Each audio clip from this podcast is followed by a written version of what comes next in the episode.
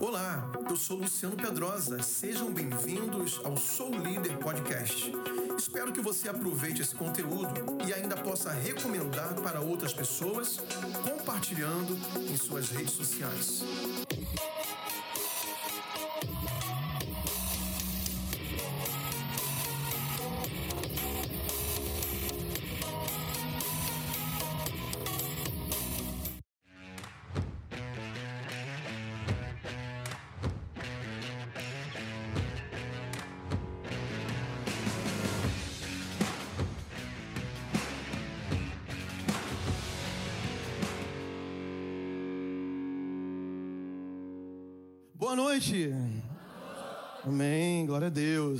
Que bom estarmos juntos para louvarmos ao Senhor. Quem está em casa também, nos assistindo pela TV Amazônia, pelo YouTube, pelo Instagram. Que Deus também abençoe a sua vida.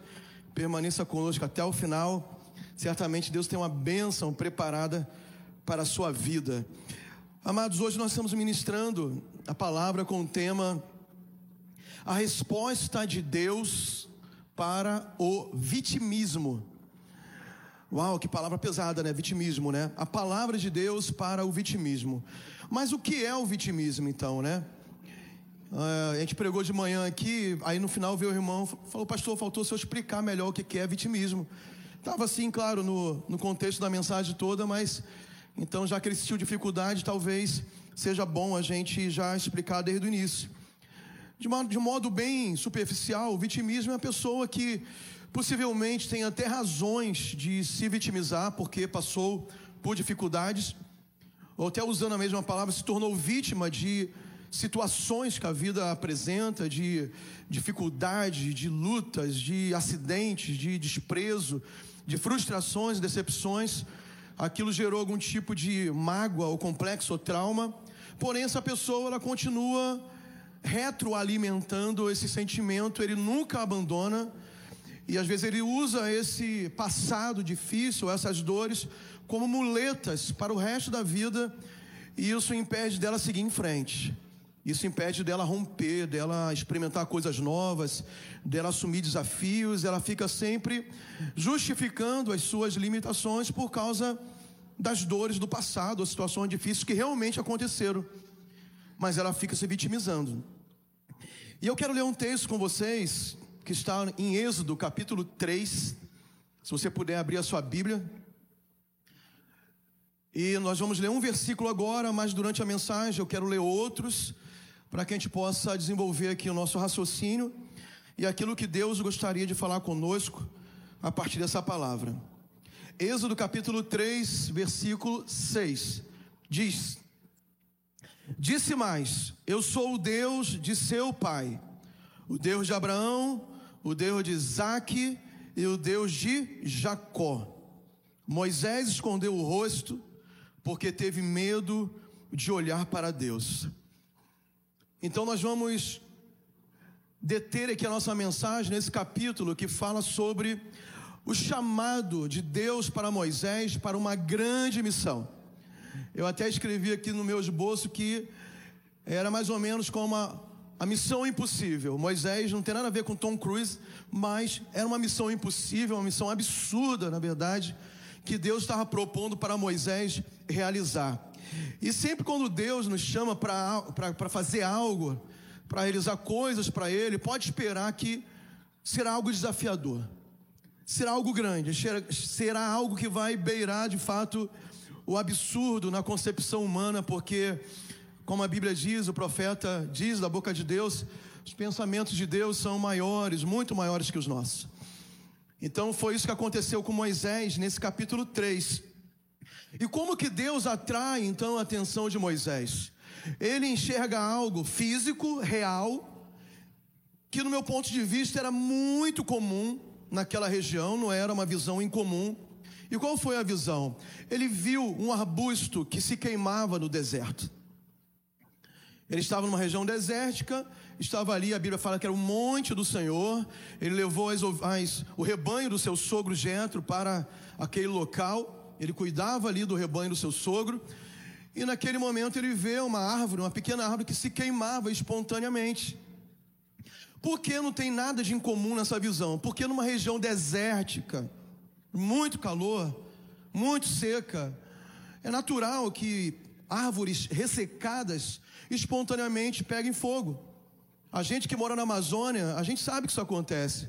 No segundo semestre do ano, quando cessam as chuvas e o tempo fica seco, né? Nem é seco, né? Porque aqui sempre tem umidade, mas é, não tem mais chuvas e a vegetação, a vegetação fica seca. De vez em quando tem alguns incêndios espontâneos, né? Começa uma árvore, incendeia uma parte da floresta e começa a ficar muita fumaça aqui, até na cidade mesmo, por causa desses incêndios espontâneos. Alguns acidentais, outros propositais, mas alguns espontâneos. Imagina lá naquela região desértica, como isso não deveria acontecer muitas vezes. Porém, o que era inusitado nessa visão de Moisés, em que ele via, e essa visão não era espiritual até então, era uma visão natural. Mas se torna espiritual quando ele vê que aquela árvore pegava fogo, porém não se consumia. Aí sim era um negócio diferente. Assim era estranho. E a Bíblia, no texto aqui, no capítulo 3 ainda, a Bíblia fala que Deus, quando ele percebe que ele atrai a atenção de Moisés para aquela visão, Deus vai para, para trás da árvore, para o meio do fogo, e ele começa a falar com Moisés. Então a visão se torna mais estranha ainda, porque agora era uma árvore queimando, não se consumia e falando. uma árvore falante. Mas não era a árvore que falava, era o próprio Deus que estava ali querendo dar para Moisés um novo desafio. E Moisés, nessa altura da vida, já tinha 80 anos. Os seus primeiros 40 anos foram onde? No Egito. Você conhece a história. Uma vida que não foi fácil para Moisés. Você pensa que foi fácil, mas eu, eu acho que não, porque Moisés já nasceu no período em que os filhos das hebreias, os meninos precisavam ser mortos. Ele sobrevive. Sobrevive sendo colocado num cesto no rio Nilo, achado pela princesa, filha de Faraó, torna-se um filho adotado.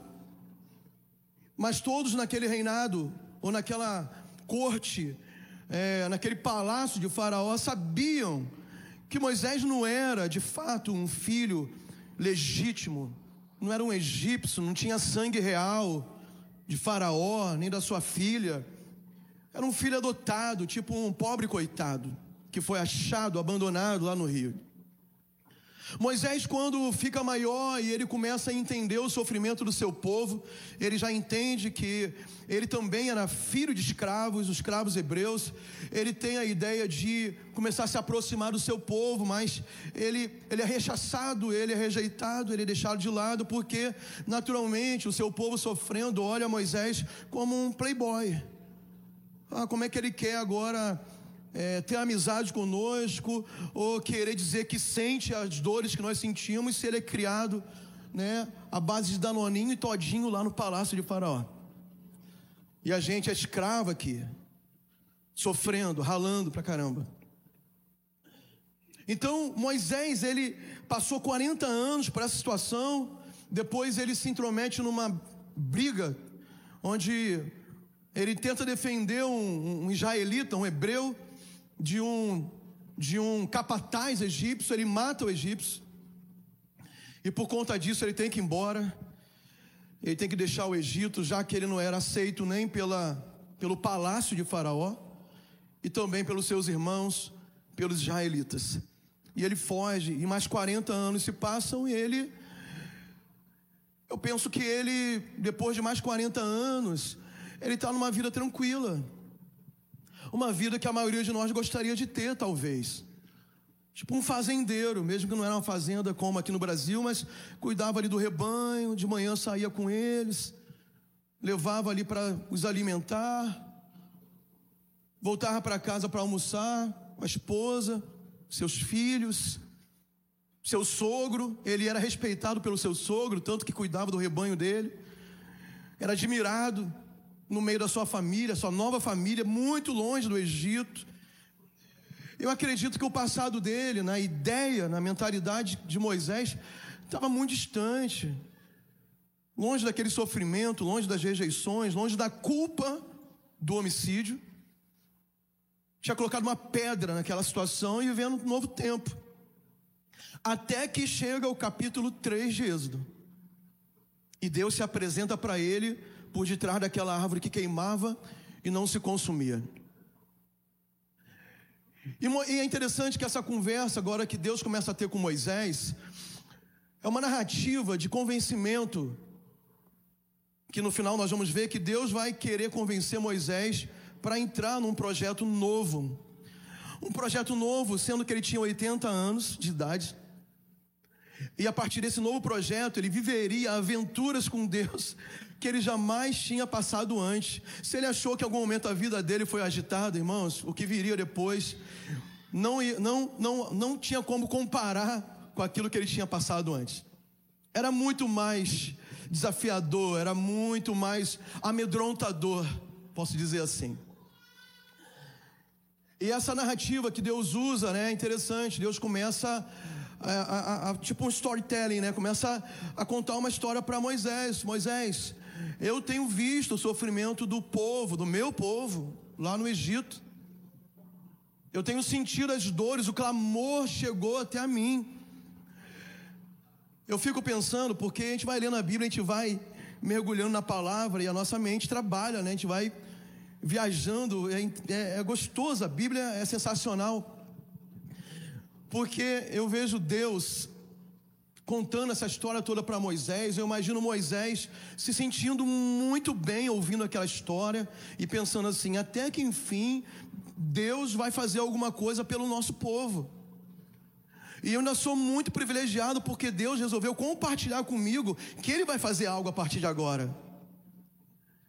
Então, até certa parte da conversa, acredito, acredito que Moisés estava muito tranquilo, muito feliz de receber em primeira mão a notícia do que, do que Deus havia de fazer para o seu povo que sofria lá no Egito ainda, e já tinha se passado 430 anos, até que chega o versículo 10 desse mesmo capítulo, em que Deus, depois de contar toda a história, e fala: Eu estou ouvindo o clamor do meu povo, Porém, Moisés, versículo 10: Agora venha e eu enviarei a Faraó para que você, não é outra pessoa, você, Moisés, tire do Egito meu povo, os filhos de Israel. Versículo 10.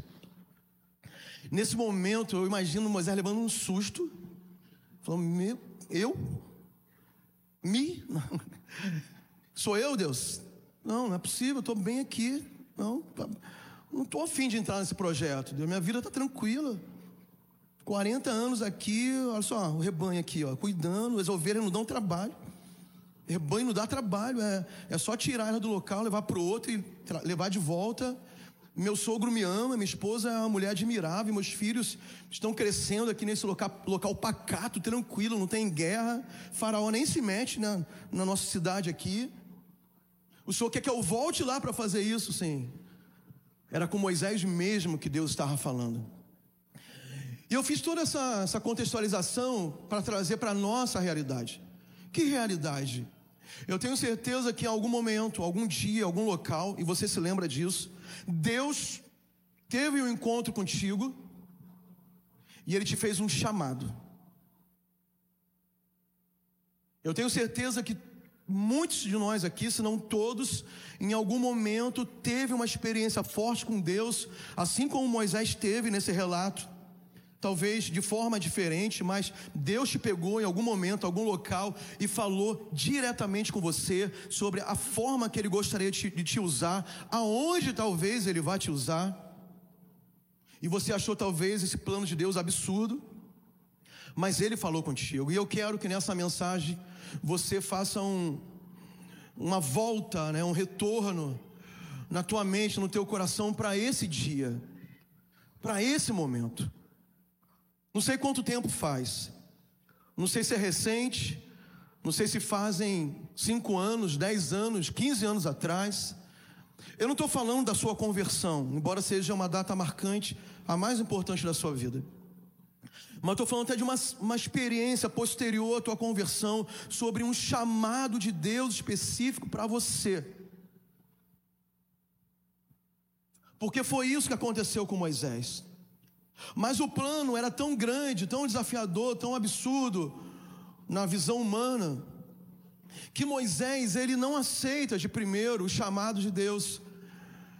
Aqui no capítulo 3 e no capítulo 4, a gente vai ver pelo menos quatro objeções que Moisés faz para Deus. Eu acho incrível como o nosso Deus, que é o mesmo Deus de Moisés, ele sendo tão poderoso, tão grandioso, soberano, o Criador de todas as coisas, ele se reduz à altura do homem, e ele fala face a face com Moisés, mas ele não é autoritário, ele tem toda a autoridade, mas ele não é autoritário. Mas ele conversa na linguagem de Moisés. Deus gasta um tempo tentando convencer Moisés de atender o seu chamado. Dessas quatro objeções que nós vamos ver de Moisés, Deus ele, ele, ele, ele responde para Moisés adequadamente, para mostrar para ele que daria a Moisés as ferramentas necessárias, os recursos necessários e tudo que ele precisaria para apenas acatar o chamado de Deus, obedecer o chamado de Deus e seguir aquilo que Deus estava falando para ele. Quais foram essas objeções então? Vamos ver. A gente leu o versículo 10, onde Deus fala para Moisés que seria ele a pessoa. Qual foi a primeira resposta então de Moisés? Está aqui no capítulo 3, versículo 11. Depois de Moisés saber que seria ele, ele responde para Deus. Na verdade, ele, ele responde perguntando: Quem sou eu para ir a Faraó e tirar do Egito os filhos de Israel? Quem sou eu? Como é que o senhor pode contar com alguém tão frágil, tão incapaz, com uma história tão ruim, com poucos recursos?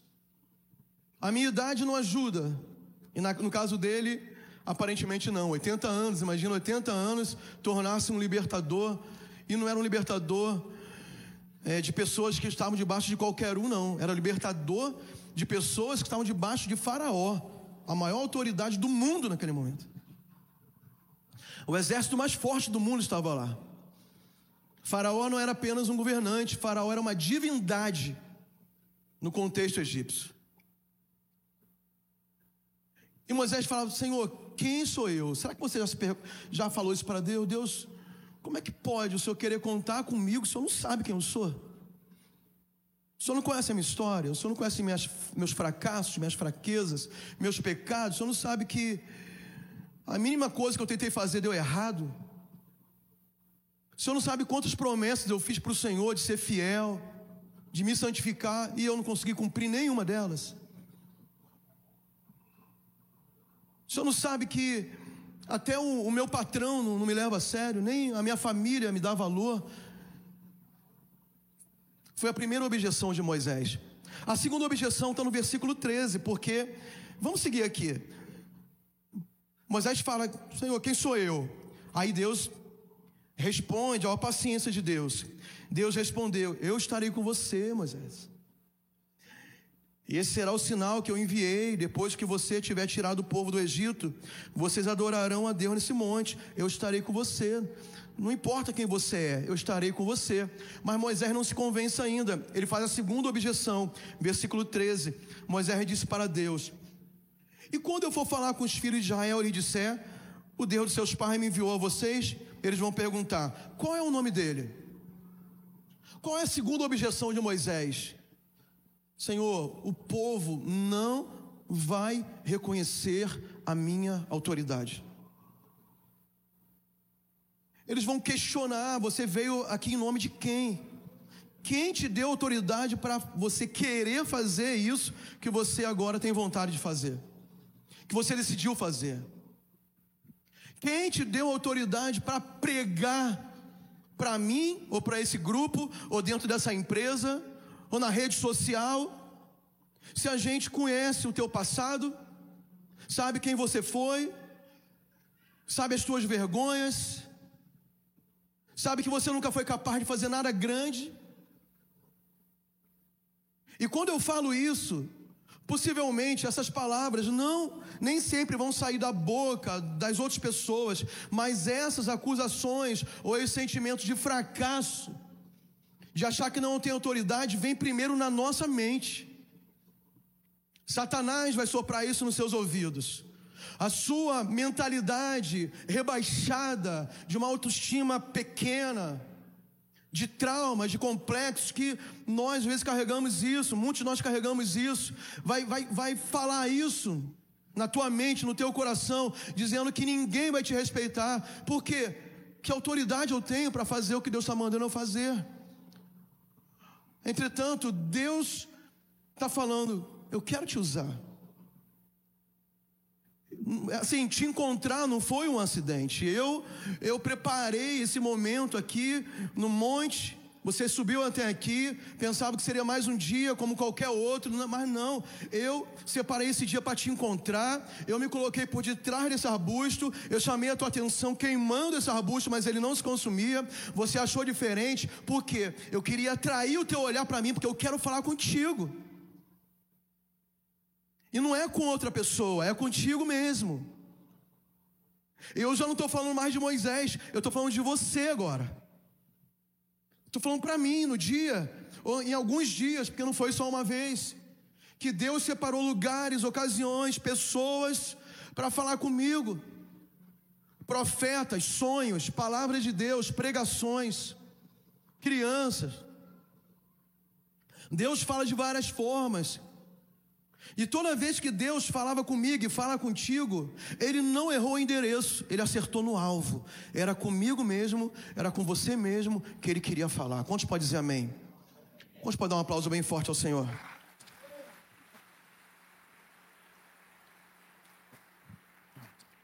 Então essa foi o que? A segunda objeção de Moisés.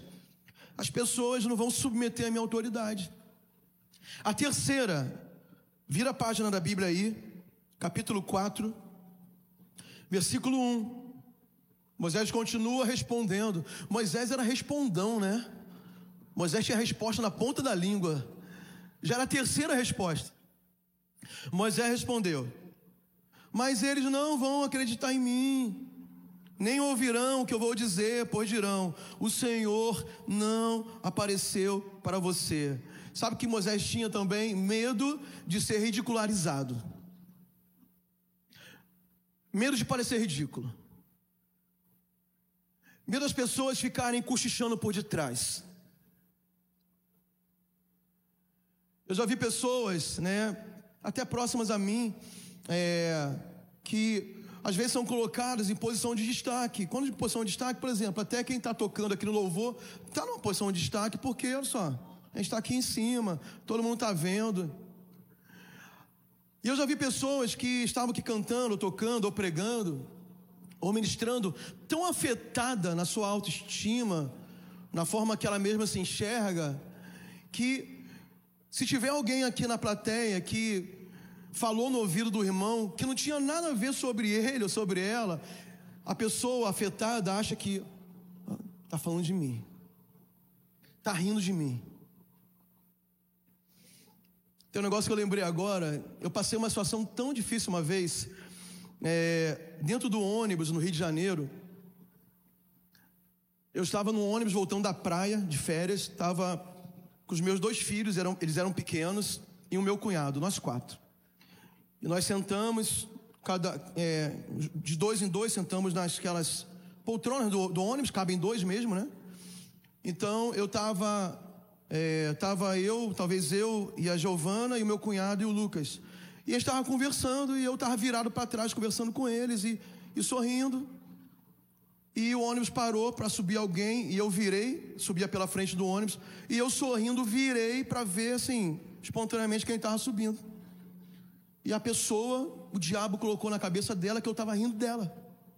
A pessoa já entrou no ônibus me odiando. E ela passou pela, pela, não sei como é que chama aquilo, a gente chama roleta ou catraca, né? Passou pela roleta ou catraca e ela já foi na minha direção e colocou o dedo na minha cara, me ameaçou de me bater no ônibus, de me agredir, porque eu estava rindo dela.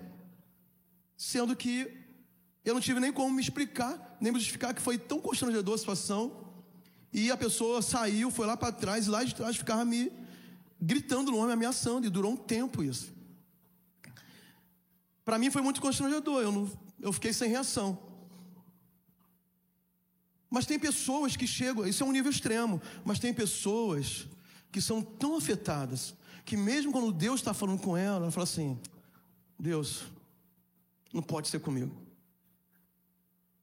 Quem sou eu? As pessoas vão perguntar quem me mandou fazer o que estou fazendo, e as pessoas vão me ridicularizar. As pessoas vão flechar cota de mim porque eu estou fazendo isso. Vão achar que eu estou querendo me aparecer, sei lá, ser melhor que os outros. Não. A gente deve simplesmente obedecer ao chamado de Deus e fazer aquilo que Ele manda fazer. E Deus e, e Moisés tem uma última objeção ainda no, no versículo 10. Quando mais uma vez ele responde para Deus: Ah, Senhor, eu nunca fui eloquente, nem no passado, nem depois que falaste ao teu servo, pois sou pesado de boca e pesado de língua. Aí o Senhor pacientemente, oh paciência de Deus, e Deus responde: Quem fez a boca do homem, ou quem faz o mudo, ou o surdo, ou o que vê, ou o cego? Não sou eu o Senhor? Agora vá, vai Moisés, e eu serei com a sua boca, e lhe ensinarei o que você deve falar. Mais uma desculpa, mais uma objeção, mais uma pergunta, sabe? Moisés se desqualificando. Senhor, eu não tenho capacidade, eu não sei fazer isso que o Senhor quer que eu faça. O Senhor quer que eu pregue, mas eu não sei pregar. O Senhor quer que eu abra uma empresa que vai glorificar o teu nome, negócios do reino. Mas eu nunca não sei empreender, eu não sei administrar, eu não vou ser um empresário de sucesso. Ah, o Senhor está me mandando eu fazer esse concurso público para ser um, um juiz. Mas Deus, esse concurso tem milhões de pessoas fazendo e duas vagas. Eu nunca vou passar. Eu sou burro, não tenho. As pessoas vão logo para o extremo, né? Não sei falar. Alguns estudiosos acreditam que Moisés era, era, era gago. Né? A Bíblia fala que ele era pesado de boca e de língua, como diz o texto. Não se sabe se ele era gago de verdade. Ele tinha dificuldade de falar. Mas Deus não desiste. Deus continua, não, Moisés, eu vou te ajudar. Né? E aí o papo continua. Até que Deus sim fala, tá bom, Moisés, você não vai falar? Então eu vou chamar outra pessoa, sabe, teu irmão Arão, ele vai falar por você. Mas vai. Mas vai. Sobre essa questão de incapacidade, às vezes Deus vai te desafiar justamente na sua fraqueza, né? É o que o apóstolo Paulo escreve, que o poder dele vai se aperfeiçoar como? Na nossa fraqueza, onde eu sou mais fraco, até para que a glória seja dele. Porque quando eu começo a ser usado por Deus, não que isso não possa acontecer, Deus também usa nossos dons e talentos para potencializar e nos levar mais longe. Mas tem situações que Ele vai nos usar justamente onde nós não tínhamos capacidade nenhuma, para ficar provado para nós e para todo mundo que é Ele que está fazendo e não nós. Por exemplo, o fato de eu estar, tá, eu já falei isso aqui outras vezes, o fato de eu conseguir pregar e falar publicamente hoje, para mim é um milagre, porque até pouco tempo atrás eu não tinha capacidade nenhuma de falar em público, por causa da minha timidez, meu temperamento, muito introvertido. Então, se eu consigo pregar minimamente, encarar um público maravilhoso como esse, eu sei que tem gente em casa assistindo. Eu só posso dizer que é o Senhor que faz através de mim, porque não vem de uma capacidade natural minha. E até se fosse natural, também não era minha, porque até o que é natural foi Deus que colocou. Eu li, eu vi um dia um testemunho do John Bevere, que é um grande pastor americano, um grande pregador, escritor poderoso. Ele, ele não era pastor titular de uma igreja ainda, ele era pastor de jovens. E Deus começou a dar direção, falar com ele, começar a escrever livros. E quando ele ouviu essa direção de Deus, ele também achou um absurdo, porque ele falou assim: Deus, eu sempre fui um péssimo aluno na língua inglesa, que seria tipo a língua portuguesa para nós na escola aqui. Eu nunca alcancei a média satisfatória de um aluno, nem que seja regular, em redação. E como é que o senhor quer me usar sendo um escritor? E ele diz que ele ouviu várias vezes, por várias formas, Deus confirmando a mesma coisa, até que ele escreveu o primeiro livro. Eu não sei quantos aqui já leram livros do John Bevere. Debaixo de suas asas, Kryptonita, A Isca de Satanás e tantos outros que são. Eu acho que todos os livros dele se tornam best-seller. E quando você lê o livro desse homem de Deus, é um impacto poderoso, tem uma graça de Deus na linguagem que ele usa, na construção verbal dele, tem uma unção, você consegue ler como se estivesse ouvindo ele falando no teu ouvido com autoridade, com sabedoria, com revelação. Uma leitura que, que você começa e não quer mais parar. Não é de um aluno reprovado em redação mas é de alguém que submeteu a direção que Deus deu e deixou o poder de Deus se aperfeiçoar na sua fraqueza. Quantos querem ir além no chamado de Deus? Amém? Então, vamos parar, vamos parar de justificar, vamos parar de dar desculpas, assim como Moisés fez, mas graças a Deus, no final ele atendeu o chamado do Senhor. A resposta, voltando para o tema da mensagem, a resposta de Deus para essa vitimização de Moisés, eu não quero colocar esse rótulo em Moisés em respeito à história dele, que é tão inspiradora, né? A gente tem que entender que para ele realmente era difícil atender aquele desafio. Mas qual foi a resposta de Deus para todas essas desculpas que Moisés vinha dando antes de aceitar de voltar para o, para o Egito? E a resposta está justamente no texto, na minha opinião, está no texto que nós lemos para iniciar, o, cap, o versículo 6 do capítulo 3. Que Deus diz para Moisés: Eu sou o Deus de seu pai. Eu sou o Deus de Abraão, de Isaac e de Jacó. Amém ou amém? Como que Deus responde para Moisés numa frase que parece uma frase tão abstrata, e depois essa frase se, se repete várias vezes na Bíblia. Deus falando, eu sou o Deus de Abraão, Isaac e Jacó, e o que é que tem nisso? Mas eu consigo enxergar algumas coisas bem profundas que tocou no meu coração nessa apresentação de Deus para Moisés no início da conversa. A resposta de Deus não está apenas quando Deus vai tentando é convencer Moisés a cada objeção que ele fez. Isso mostra a paciência de Deus. Mas a resposta mais importante está lá no início, justamente nesse versículo 6. Eu sou o Deus do seu pai, o Deus de Abraão, o Deus de Isaac, o Deus de Jacó. Por quê? A primeira coisa que eu aprendo e, e entendo com essa declaração de Deus, quando Deus fala que é o Deus do pai dele e dos seus patriarcas, Abraão, Isaac e Jacó, Deus está falando, eu mantenho firme a aliança que eu fiz com seus pais. E outra coisa, se nós chegamos nesse momento que eu estou falando contigo, que eu te achei, que eu te atraí a mim, nessa visão, estou falando contigo, não foi ocasional. Tem uma linha histórica da vontade de Deus e do chamado de Deus e da escolha de Deus sobre nossas vidas, até que chegue esse momento da apresentação dele que ele esclarece o projeto para nós. Tem pessoas que acham que caíram aqui por acaso, não foi.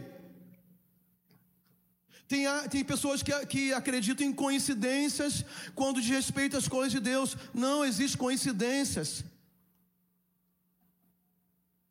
Não foi por acaso que Deus te chamou, te encontrou, te atraiu e falou contigo e te chamou. Ele estava construindo e vendo e projetando a tua vida antes mesmo de você surgir nesse mundo.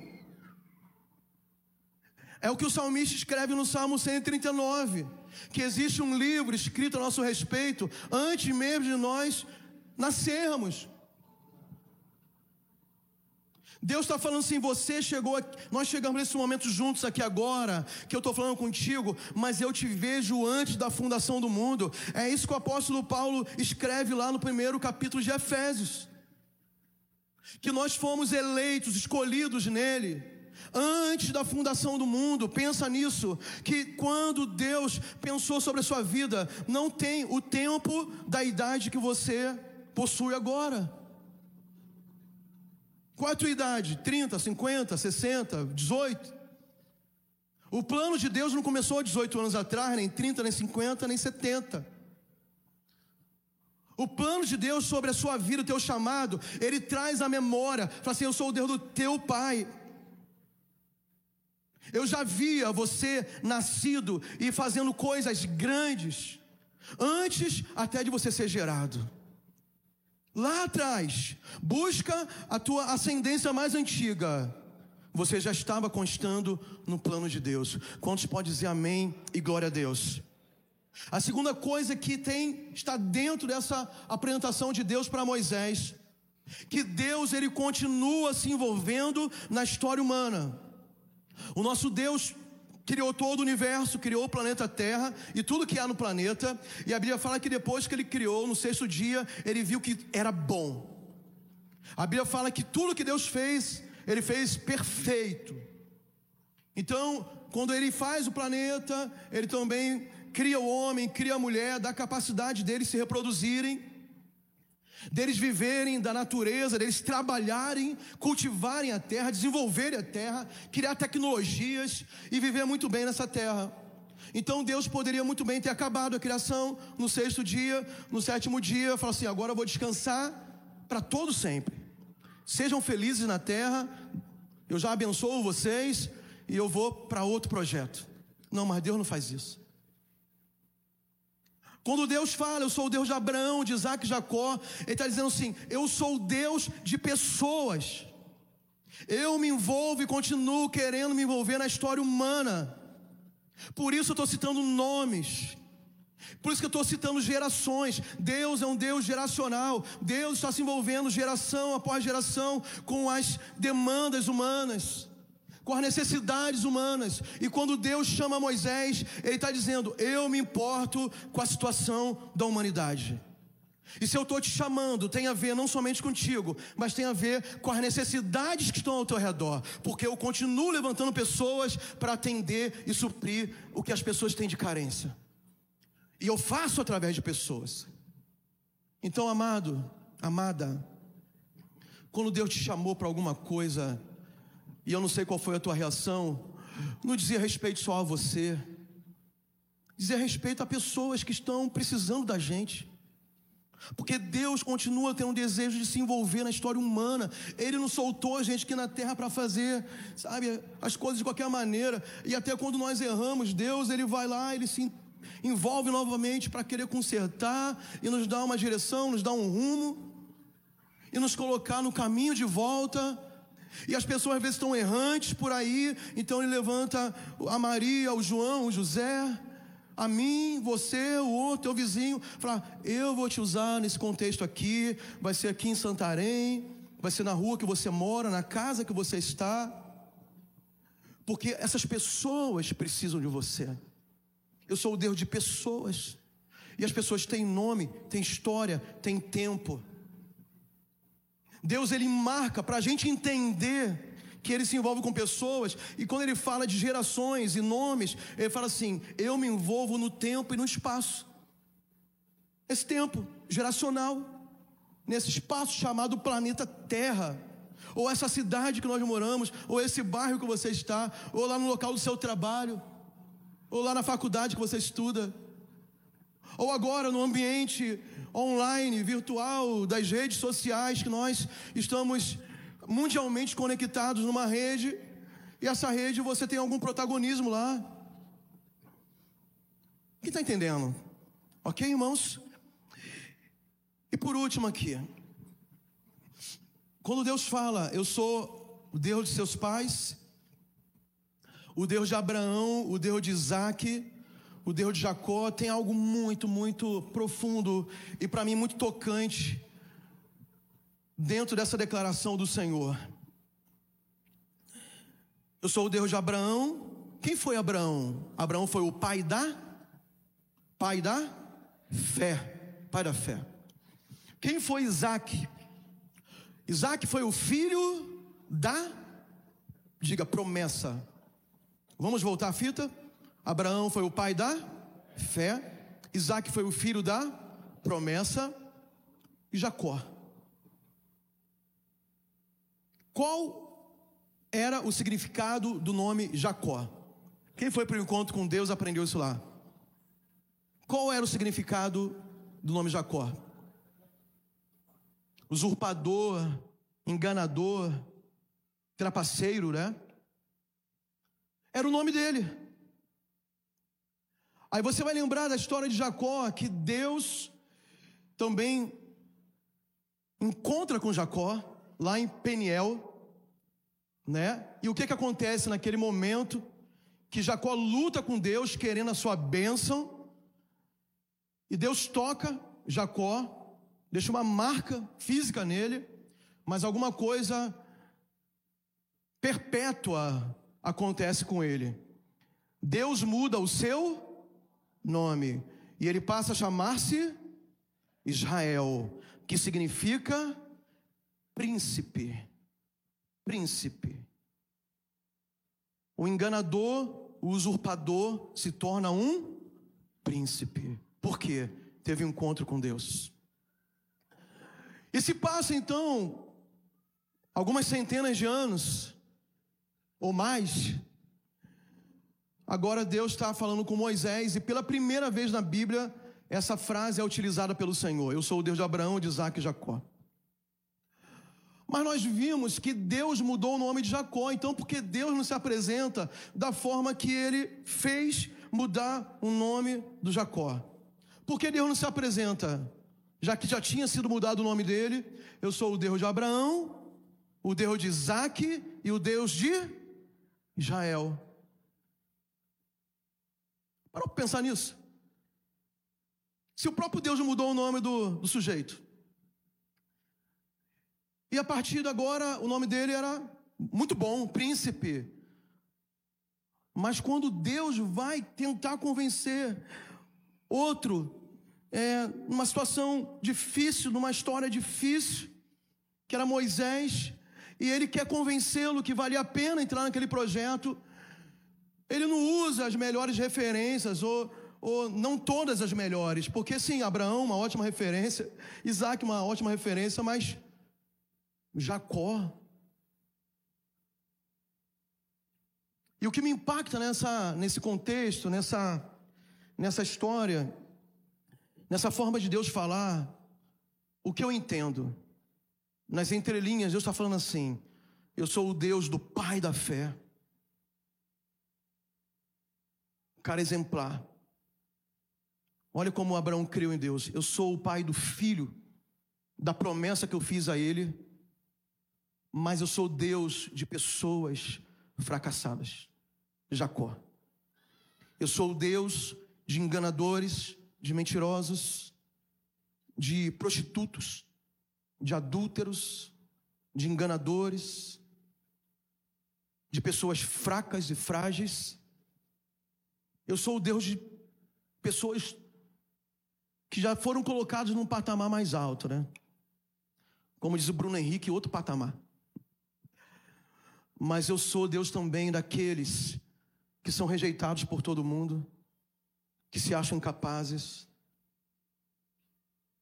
que não têm autoridade, que não têm um bom histórico passado, que não têm uma formação acadêmica que vai lhe garantir talvez alguma algum tipo de status social.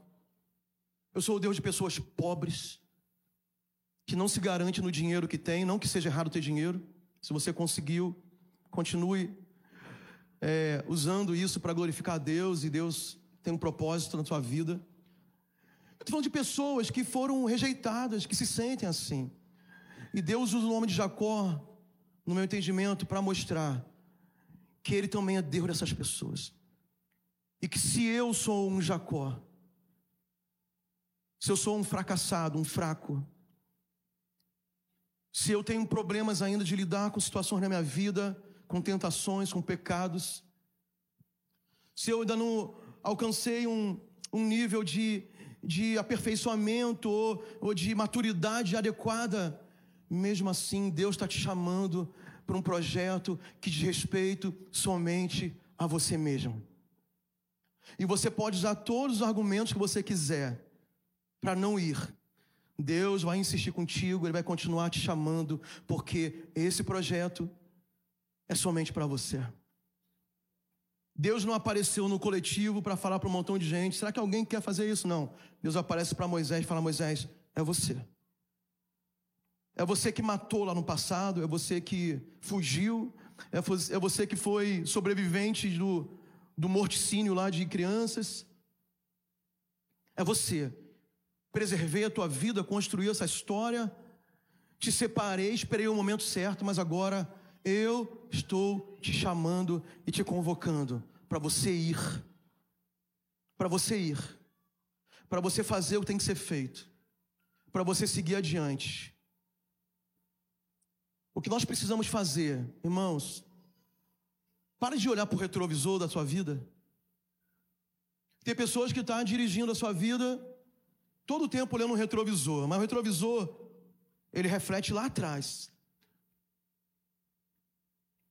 Sobre o teu passado, a única coisa que pode ser feita, o teu, o meu, é a gente aprender para não errar mais com os erros do passado. E recordar das coisas boas com, com gratidão. Mas quando Deus fala contigo, Ele pode até, sim, usar algumas coisas do teu passado para te dar um respaldo. Mas Ele está falando para você olhar para frente e seguir adiante a partir de agora. O apóstolo Paulo escreve em Romanos 8, versículo 1: Não há condenação para aqueles que estão em Cristo. Se o diabo está te acusando, você pode rejeitar essa acusação e seguir em frente. Se tem pecados que você sente que não foram resolvidos, o apóstolo João escreve na sua primeira epístola, no capítulo 1, versículo 9, que o sangue de Jesus ele é poderoso para perdoar todos os seus pecados e te purificar de toda injustiça, toda transgressão. É Deus, assim como fez com Moisés. O que você vai dizer para Deus? Ele vai ter uma resposta para te dar para você seguir em frente, para você ir adiante, para você não parar, para você não estacionar num local e numa posição de vítima da vida. Todo mundo tem luta. E eu não estou diminuindo a sua luta. Você tem a sua, eu tenho a minha, teu vizinho tem a dele. E comparado a minha e a sua, tem pessoas que possivelmente têm lutas mais ferozes que as nossas. Agora, o que diferencia é se nós vamos seguir em frente. Amém ou não amém? Vamos ficar de pé em nome de Jesus. Quantos pode dar um aplauso bem forte ao Senhor?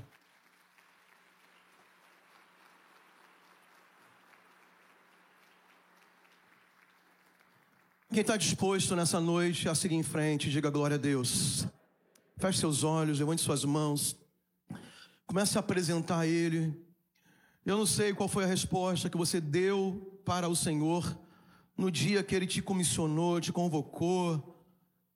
Não sei como é que foi a sua experiência. Não sei qual foi a forma que Deus falou contigo, se apresentou para você. Mas eu tenho certeza que isso está gravado no seu coração, na memória da tua alma. Não sei quanto tempo faz que isso aconteceu, mas hoje que Deus nos pergunta é se nós podemos trazer à nossa memória aquilo que nos dá esperança. Se nós podemos nos apresentar para Ele nessa noite disponíveis. E mesmo que a gente tenha muitas questões para perguntar para Deus, como Moisés tinha, mas que nem que seja no final a gente possa dizer como Moisés atendeu mas Isaías, ele falou: Senhor, eis-me aqui, envia-me, envia-me. A gente não sabe como, a gente não sabe, assim, se depender de nós, a, a, a forma que as coisas vão desenrolar. Mas entenda algo, eu tenho experimentado isso na minha vida. As coisas vão acontecendo enquanto nós caminhamos com Deus. A gente nunca vai ter convicção, naturalmente falando, que aquele desafio vai ser fácil ou difícil enquanto nós não entramos nele. E é quando nós entramos que o Senhor começa a manifestar o que ele precisa para que aquilo ocorra e aconteça através de nós. Então Deus está nessa noite reafirmando um chamado que Ele fez na tua vida. Eu não estou trazendo algo novo para você. Eu estou apenas te lembrando de algo que já aconteceu na sua vida. Eu não sei se eu falo isso para uma pessoa, para duas ou para muitas. Eu não estou falando algo novo para você. Eu estou apenas te relembrando de coisas que eu já falei para você tempos atrás. E até agora você não caminhou adiante. Você permaneceu parado me, na mesma posição. E você continua fazendo perguntas com muitas dúvidas. Mas as suas dúvidas só são tiradas enquanto você caminha com Deus. E se você não caminhar, você vai permanecer perguntando muitas coisas para Ele. Então, que nessa noite nós estejamos num, num momento decisivo, individualmente falando. Eu quero caminhar com Deus, eu quero ir mais, eu quero, eu quero ser mais ousado, eu quero ser mais obediente, eu quero ser mais disponível para Ele.